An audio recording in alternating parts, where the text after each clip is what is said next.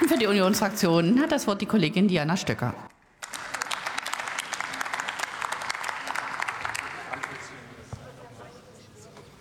Sehr geehrte Frau Präsidentin, sehr geehrte Damen und Herren, liebe Kolleginnen und Kollegen!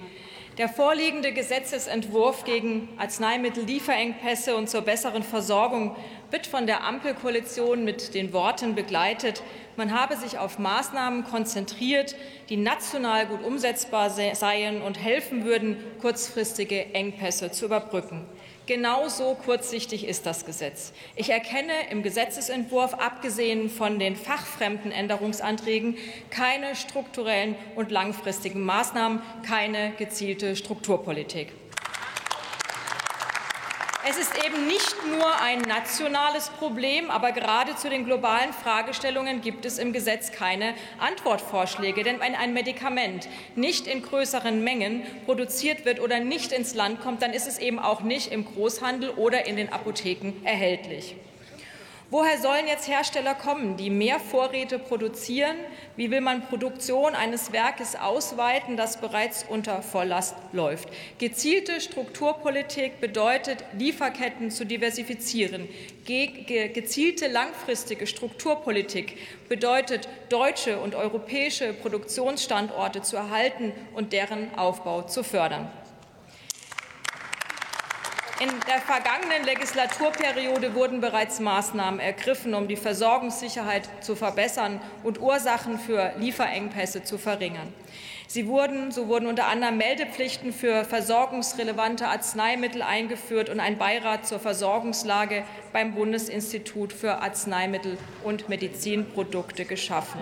Auch die deutsche EU-Ratspräsidentschaft im Jahr 2020 wurde dazu genutzt, das Thema Lieferketten und Medikamentenengpässe auf europäischer Ebene auf die Tagesordnung zu setzen. Diese Anstrengungen waren wichtig und hätten schon längst weiter intensiviert werden müssen. Anstrengungen, und zwar höchste, leisten auch unsere Apotheken in Deutschland. Der Zusatzaufwand bei einem Medikamentenengpass und vor allem das Fixum müssen dringend erhöht werden, um den Apotheken eine Zukunft zu geben. Was bringen uns Gesundheitskioske, die mühsam aufgebaut werden müssen und dann Parallelstrukturen schaffen?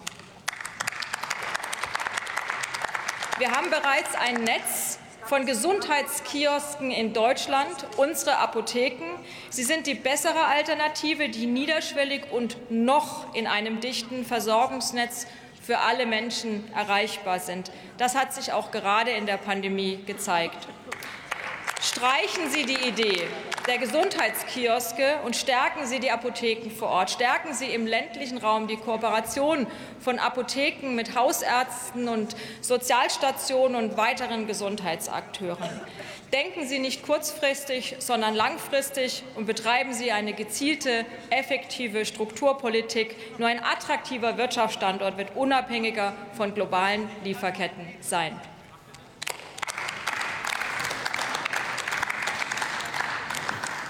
Und für Bündnis 90 Die Grünen hat das Wort die Kollegin Dr.